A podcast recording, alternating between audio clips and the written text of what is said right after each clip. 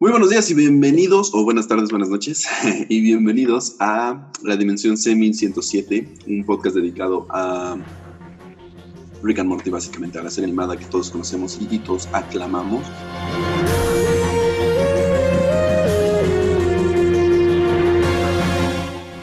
Y obviamente estamos esperando las nuevas temporadas. Pero hoy, ¿qué, hoy qué capítulo vamos a hablar, básicamente? Hoy vamos a hablar del capítulo Levantando al Gasor Pasor. ¿Qué es un Gasor Pasor? ¿Quién sabe? Lo vamos a descubrir, ¿no?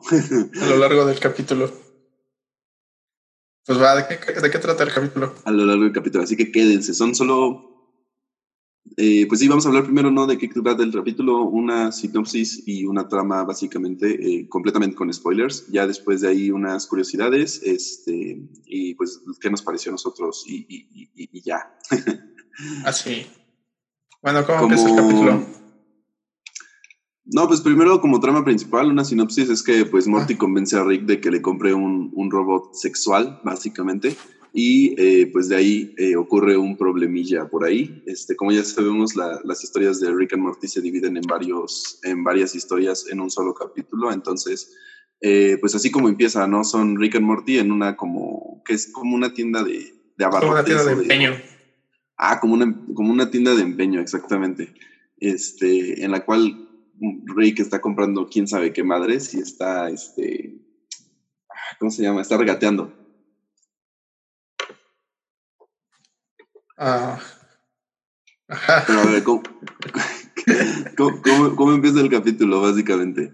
Así como dijiste, Rick regatea con el dueño, Morty ve un robot.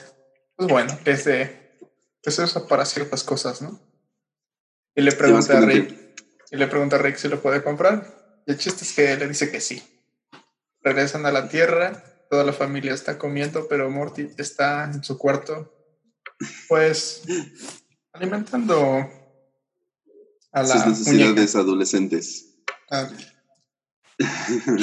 Básicamente es una, una muñeca robot eh, sexual, como si fuera un, una, muñeca inflable. Ándale. Pero, pero, pero pues de otro universo, básicamente, ¿no? O sea, del espacio. Con otras aplicaciones, vaya. Ajá, más, más pro, como como lo que, lo que todos, todos los adolescentes quisieran tener, básicamente. pues bueno, todo el mundo se da cuenta de lo que está pasando con Morty. Y Jerry dice que, que no es posible que Morty haga eso en su habitación. Y su mamá dice que Morty es normal porque pues, está atravesando la pubertad. Un poco rara, pero pues, pues así es, ¿no? Está genial porque, porque Sommer dice, ¿a poco todos vamos a, fingir que no pasa esto, a ignorar que está pasando esto? Este, lo único que vemos es que se mueve la, lámpara del, techo. ¿Y, cómo baja por agua? Ajá, cómo baja por agua en, en calzoncillos y toma, no, no es agua, es jugo, me parece.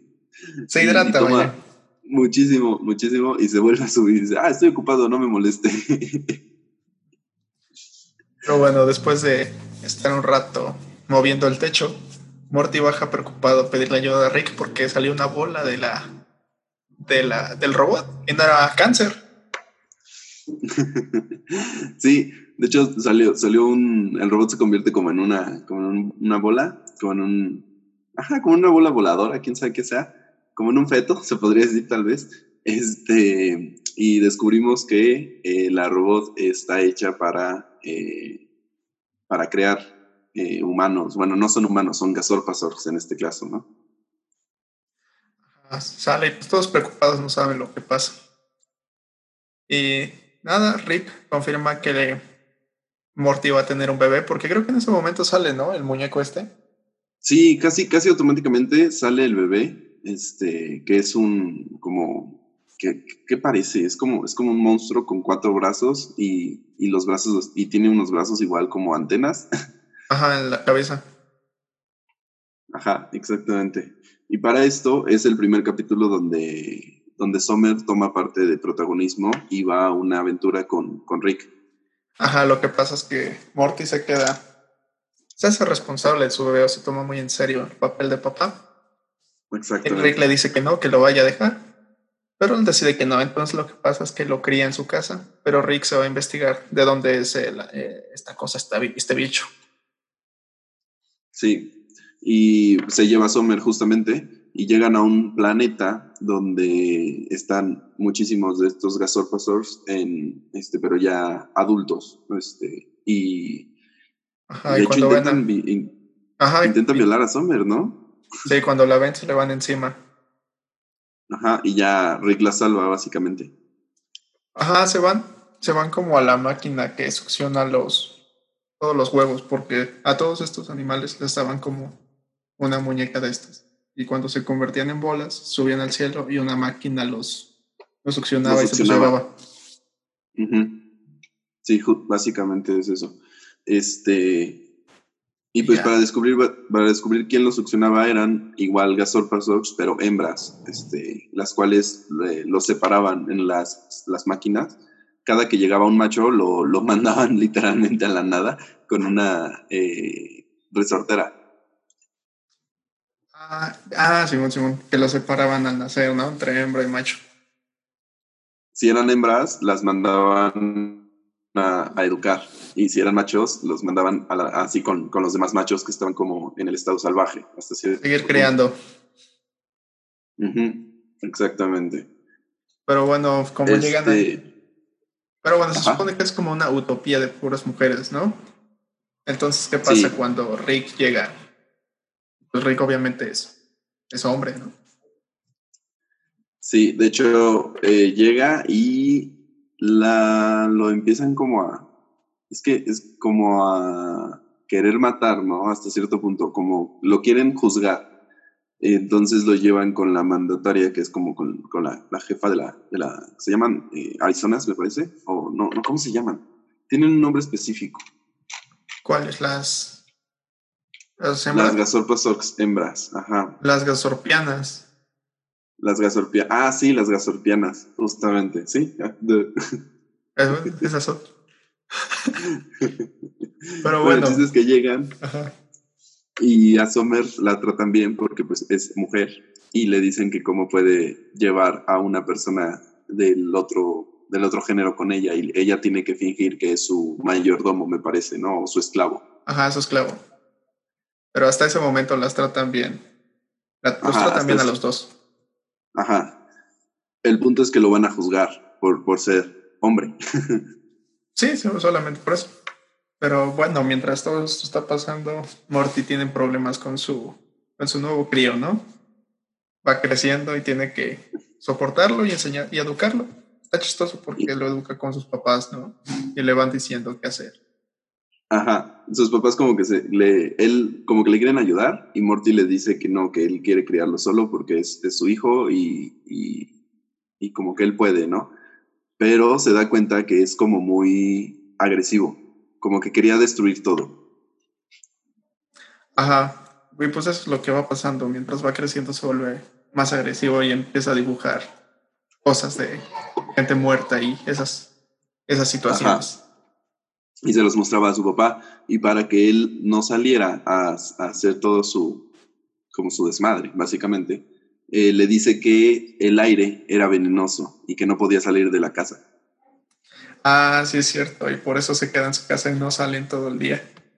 Ajá, o sea, le mintió básicamente y le dijo que, que, no, que no podía salir, pero pues básicamente, o sea, lo hizo para como para proteger también a la sociedad, ¿no? Porque se dio cuenta que pues estaba como jodiendo todo y como que quería destruir todo y ser el conquistador de todo. Exacto, y bueno, esto es lo menos interesante del capítulo, bueno, para mí. Lo más interesante es la otra historia. Sí, es que en realidad esta, esta historia es como la que tiene más contextos sociales que todos, ¿no? O sea, es como el primer capítulo que tiene un contexto social bien densísimo, o sea, como, como que sí va hacia la realidad tal vez en una forma muy fantástica, ¿no? Ajá, es como más acercado a lo que estamos viviendo en estos tiempos. Ajá, Ajá, sí, justamente, en realidad. Pero pues bueno, mientras ya, ya, descubrieron a Rick y a Sommer que no es su esclavo, sino que es su abuelo, entonces lo que hacen es sentenciarlos a los dos, a una por ser hombre y a otro por mentir, básicamente. Y ya en este momento Sommer se echa el discurso más antifeminista de todo el tiempo, de todo, que cualquier mujer haya dicho. Sí, de hecho, me encanta que los, los, sus formas de sentenciar eran como sus, sus problemas bien, bien tontos hasta cierto punto, porque uno de ellos creo que la sentencian por robarle el lápiz labial a alguien o algo así, o por usar el mismo lápiz labial que alguien. Ajá, creo que uno era por vestirse mal, ¿no? O algo así.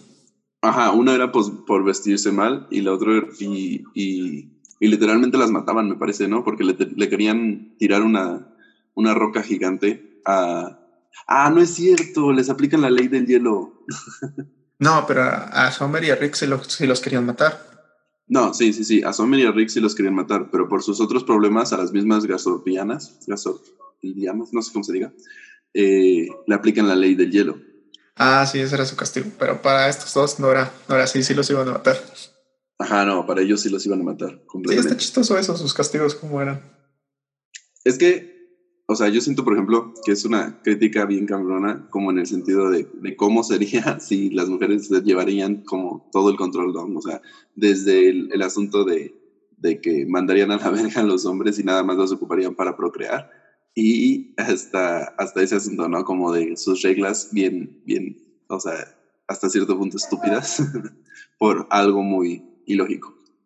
Es que, es, es que lo que yo no entiendo de este capítulo es que no nos enseñan qué onda si se vuelven, porque se supone que están separados hombres y mujeres, pero los hombres siguen reproduciéndose con mujeres robots. No entiendo por qué ah. ninguno era homosexual. No, no entiendo por qué ninguna mujer no era lesbiana o algo así.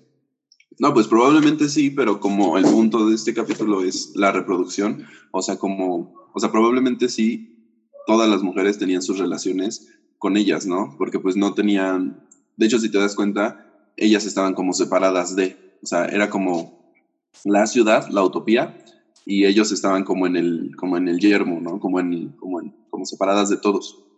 Entonces, no, no hablan como de relaciones homosexuales o de, o de relaciones amorosas hasta cierto punto, pero probablemente sí existen. O sea, imagínate todos los, los Gazorpas Oxmacho cuando pues no había robots. Obviamente entre ellos probablemente lo hacían, o las, o las mujeres entre ellas pues tenían sus relaciones amorosas, ¿no? O sea, como de pareja. Es que ellas sí tenían que hacerlo, porque pues a ellas les daban sus robots y ellas que tenían. Pues, ajá, eh, a eso me refiero, o sea, ellas no nos muestran eso, pero probablemente ellas pues sí podían estar como en pareja, como buscar su propia pareja, ¿no? O sea, enamorarse y, y tener una relación y así. Bueno, eso sí. bueno, yo lo veo así. Ajá, eso, eso está raro, no lo muestran, no, no, nunca te dicen nada de eso, pero yo creo que no lo muestran porque el punto principal del capítulo es como, como el hecho de que nada más usan a los machos para reproducción. Ah, sí, ya te entendí. Bueno, está interesante eso. Ajá. Pero bueno, bueno. Ah, pues los quieren matar, básicamente. Y de ahí, pues sigue la historia de Morty, que, que que pues de hecho el, el hijo de Morty crece en un solo día y se vuelve adolescente, ¿no? Bueno, más que adolescente, es como... No sé si llega a ser adulto con Morty. No. Nada más como adolescente. Simón, Simón se queda un adolescente. Tanto que tiene hasta su chamarra, ¿no? De universidad y todo el asunto. Ajá. Bueno, el chiste es que se vuelve rebelde y decide salir porque ya no aguanta a su papá. Ajá, exactamente, porque ya no lo aguanta, de que solamente le gustaba bailar y cosas así. Ajá, y se da cuenta que le mintió que el aire del, de la Tierra no era, no era malo. Tóxico. Y pues ya se enoja y empieza a destruir todo. Sí, sí, de hecho sí. Este capítulo avanza muy rápido hasta cierto punto, o sea, así como lo estamos contando, avanza súper rápido, pero en realidad casi todo es diálogo, ¿no? Si te das cuenta, o sea, la parte de, de Rick y Summer con las gasorpacianas, gasorpanianas. Es que está interesante. Este, es que es interesante el discurso que da, que da Summer en ese momento. Supongo que eso era lo más importante de todo el capítulo. Ajá, de hecho, eh, se salvan porque defiende a los hombres, ¿no? En el sentido de que un hombre fue el que hizo su su playera, me parece, o su, ropa, no estoy seguro. Es que, es que yo siento que está muy interesante porque como no usa los ataques que usan las feministas, sino no, no ataca a los hombres y no ataca a las mujeres de la tierra, sino ayuda a los hombres. Ajá. Sí, porque su, su, su, su discurso fue hacia los hombres y hacia que en realidad había hombres eh, que eran homosexuales y que les gustaban los mismos hombres y que se sentían mujeres, ¿no? O sea, que los mismos hombres a veces determinaban que querían ser mujeres. Como, bueno, así lo entendí. Ajá, y, lo interesante de esto es que en la mayoría de un discurso feminista es yo, yo, nosotras, nosotras. Ajá. Y aquí nos sí, en el capítulo es ellos, ellos, ellos son así, ellos ayudan a esto, ellos ayudan al otro. Entonces, eso, eso, eso, es muy interesante. Sí, porque es la contraparte. Literalmente las gasopacianas estaban como, literalmente su discurso era, ah, pues porque tiene pene. Entonces era como el, el choque con eso. Es que sí tiene sentido, porque no sabemos cuántos años llevaban así. Imagínate, pues. una nacía y ya nacía con, con esta idea, entonces no podía entender por qué odiaban a los hombres. Sí, claro, las, criaban así.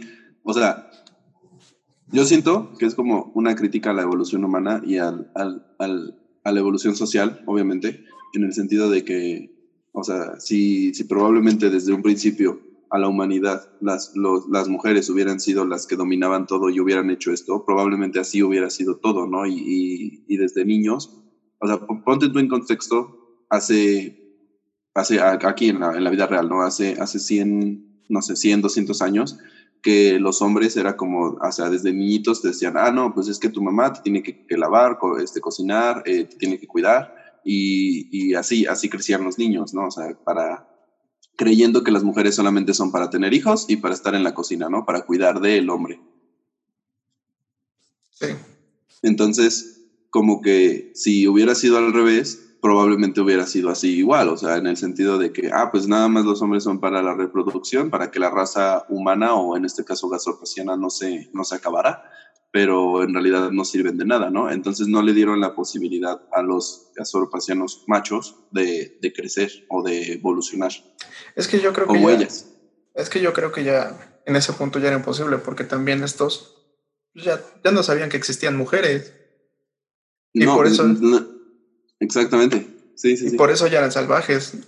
Es como. Exactamente. Es, yo creo que ya se acostumbró. Al, principio a lo mejor fue difícil. Imagínate como el 9 de marzo, que no había mujeres, pues al principio todo el mundo estaba loco. Y no entiendo cómo es que los primeros gasorpacianos sobrevivieron. Pues, ajá, es que probablemente ellas se alejaron al darse cuenta que, pues, nada, o sea, ellos nada más las ocupaban, literalmente tal vez las violaban, ¿no? En ese sentido. O sea, nos estamos yendo muy atrás, tal vez, ¿no? Pero, pero, pero, pues ellas se alejaron de eso y, se, y dieron la posibilidad de tener su utopía sin la necesidad de tener a los hombres ahí, simplemente para la reproducción con las robots. Ajá, pero lo que yo digo es que cómo ellas, cómo es que lograron sobrevivir los hombres si lo único que saben hacer es reproducirse. ¿Qué, Que cómo sobrevivieron los gasorpacianos si lo único que sabían hacer era reproducirse, no sabían hacer otra cosa. Ajá, por eso nunca evolucionaron, porque solamente podían hacer eso, ¿no? O sea, entre ellos. Y, lo, y sus diversiones eran pelear, probablemente, y, y entre, y pues reproducirse con los robots. Ah, sí, eso está interesante. El chiste es que ese discurso lo salva. Ajá, bueno, el, punto, es, el punto es que el discurso de Sommer hacia los hombres, hacia, hacia no solo los hombres, sino como una sociedad, lo salva completamente y les dan una nave, que por cierto es rosa. ah, sí, más Y regresan a la Tierra donde Rick, donde Morty está esperando a que su hijo regrese de destruir toda la ciudad. Ajá.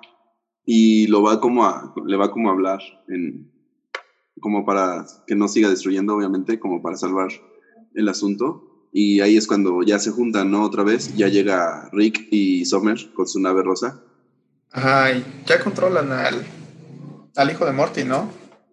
Sí, de hecho, no sé cómo lo controlan, este, me parece que, que, lo controlan con música o le dice, no, ya me acordé, sale un escritor y le dice que lo mejor sería escribir su, su forma de pensar o, sus, sus, sus, sentimientos, ¿no?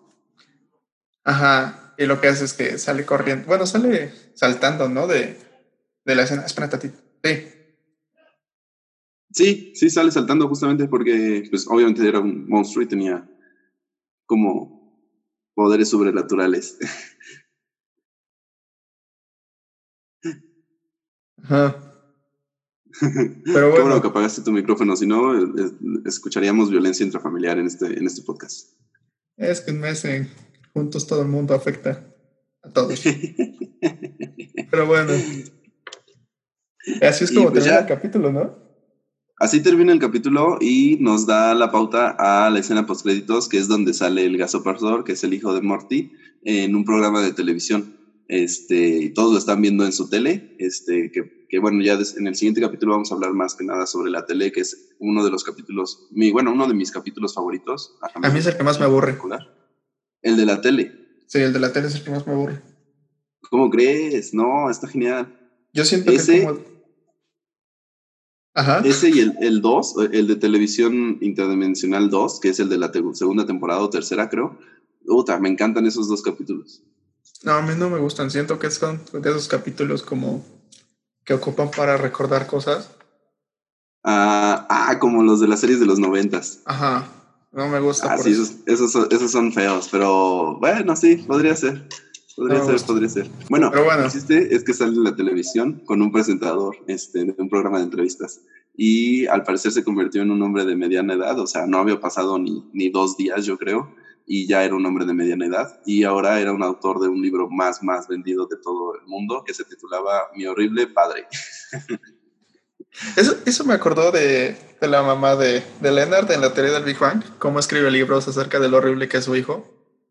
Sí, pero más psicológicos, ¿no? Como de cómo se hacía pipí en la cama hasta no sé qué edad y cómo tenía problemas con la escuela y cosas así. Ajá, de eso me acordé. Pero bueno, ¿qué cosas interesantes tiene el capítulo? Eh, pues yo creo que este capítulo, aparte de las cosas sociales, eh, yo creo que es el que tiene más, eh, digo, menos como referencias culturales en el sentido de, comparándolo con otros capítulos, ¿no? Por ejemplo, con el siguiente capítulo que, vamos a hablar, igual, este, yo creo que el siguiente es el que tiene más referencias culturales y sociales en el sentido, ¿no? Pero en este más que nada es como el, sentido del feminismo y el machismo y, cómo sería al extremo, ¿no? Ajá, yo creo que eso es lo más interesante de todo el capítulo. Los discursos y esta realidad que plantean. Obviamente, como todos los capítulos de, Rick and Morty, tiene un chorro, un chorro de, de referencias culturales, entre ellos, por ejemplo, que los robots sexuales utilizados para la reproducción de los gasopasianos, que es el que sale desde el principio de la, de la serie, este, están como sus cascos y sus visores son simulados o están como referenciados de la película Robocop, de esta película de los, me parece que es del 80, del 80 y tantos, este, que pues todos hemos visto y si no han visto esa, probablemente vieron la, la remasterización que salió en el 2010, me parece, o 2000, en, en, ajá, en, el en los 2010, en el en, este, en esta década. Exacto. Eh, bueno, pues otra cosa es que la frase que usan, bueno, que dicen en el capítulo es, si crees que mi top es lindo, eh, no puedes ejecutarla. Es una referencia al juicio de O.J. Simpson. Esta frase la dicen cuando están sentenciando a, a Rick y a Fue una referencia al asesinato de O.J. Simpson en 1994 a 1995 así como lo dice. Si no encaja, debes absolver. Sí, como ya sabemos, pues tiene un chorro de referencias que, o sea, de, la vida real, ¿no? O sea, tanto de, de, asuntos sociales que han pasado, asesinatos, este, gente, gente que se suicidó, cosas así, o hasta películas, series y, y, cosas así, o sea, de referencias populares, ¿no? También, por ejemplo, tiene este, como referencia que, bueno, yo nunca he visto Star Trek, me parece que tú tampoco, Chora. No. O sea, no, no soy muy fan de Star Trek. He visto una o dos películas, pero pues no, no es como que les ponga mucha atención, pero sé que tiene muchísimos fans, así como Star Wars. Entonces, este, una de las referencias es que las, las guardias de las gasofacianas este, no, gasorpasorpianas, oh, tienen, este, sus armas son afiladas y se parecen a, las, a la arma de Vulcan, es Vulcan Lirpa de Star Trek, que me parece que es uno de los personajes principales de, de esa serie y películas. Y así. Pues ya, ya es todo. Sí, yo creo que ya es todo. ¿Y te gustó el capítulo? Sí, es el que más. Es el segundo que más me gusta. Todo el segundo que más te gusta. Exacto. A mí, yo creo que no los pondría en mis primeros que más me gustan. Ya tendremos que llegar a la segunda y tercera temporada, que ahí sí son los que me gustan muchísimo. En específico el de Pickle Rick, por ejemplo, pero, pero este capítulo yo creo que sí es de los que más tienen como, como percusión en, en lo que, en, lo que, en lo que dicen, ¿no? O sea, por ejemplo, los, el asunto social sí es súper importante y yo creo que es de los primeros capítulos que hablan sobre eso, porque los demás son como muchísimo más fantasiosos, ¿no? O sea, el de los sueños, el de, el de, este, el que apenas hablamos de, del apocalipsis que creó por un romance, por crear, porque, por querer crear un romance, o este, ¿qué otro capítulo ha pasado? El primero, el de los perros. Ah, el primero, el de los perros. Este, o sea, como que esos capítulos son muchísimo más sentido fantasioso y science fiction, como, como, como algo que no podría pasar tal vez, o algo que es más referencia cultural a películas o series, y este sí es como más social, completamente, ¿no? Bueno, sí, las dos historias son muy, muy cercanas a nosotros. Ajá, exactamente. Entonces, sí me gusta, pero no, no es de mis favoritos, yo creo. No, el mío sí. Pero pues hay que nos digan eh, si, si, si, nos faltó algo, que si, si les gustan a ellos igual, o sea, en el sentido de que si les gusta el, les gustó el capítulo o es de sus favoritos o su favorito. Yo tengo muchas amigas, por ejemplo, que les gusta mucho Rick and Morty y si me dicen muchas, muchas mujeres en específico que, que es su, su capítulo favorito porque tiene una, o sea, más que nada por lo social, ¿no? porque tiene una, un significado muy importante. Sí, yo creo que por eso. Pero pues bueno, eso ya es todo, ¿no? Sí, pues ya es todo, hay que despedirnos. Pues, cámara. Estamos... Cámara. pues todavía no sabemos en dónde subimos el, el anterior. Se está exportando. pues, pues, este, por el momento estamos grabando cosas eh, y las vamos a ir subiendo para terminar la primera temporada, que en realidad tiene poquitos capítulos la primera temporada, me parece que tiene nada más 11 capítulos o, o 12, no estoy seguro. Este, pero pues todos los vamos a estar subiendo en en en, Evox, en Spreaker, en YouTube. Eh, lo más seguro es que también lo subamos en, en, Facebook por ahí, para quien nos quiera escuchar, para quien esté aburrido en Facebook y pues tenga un rato. Este,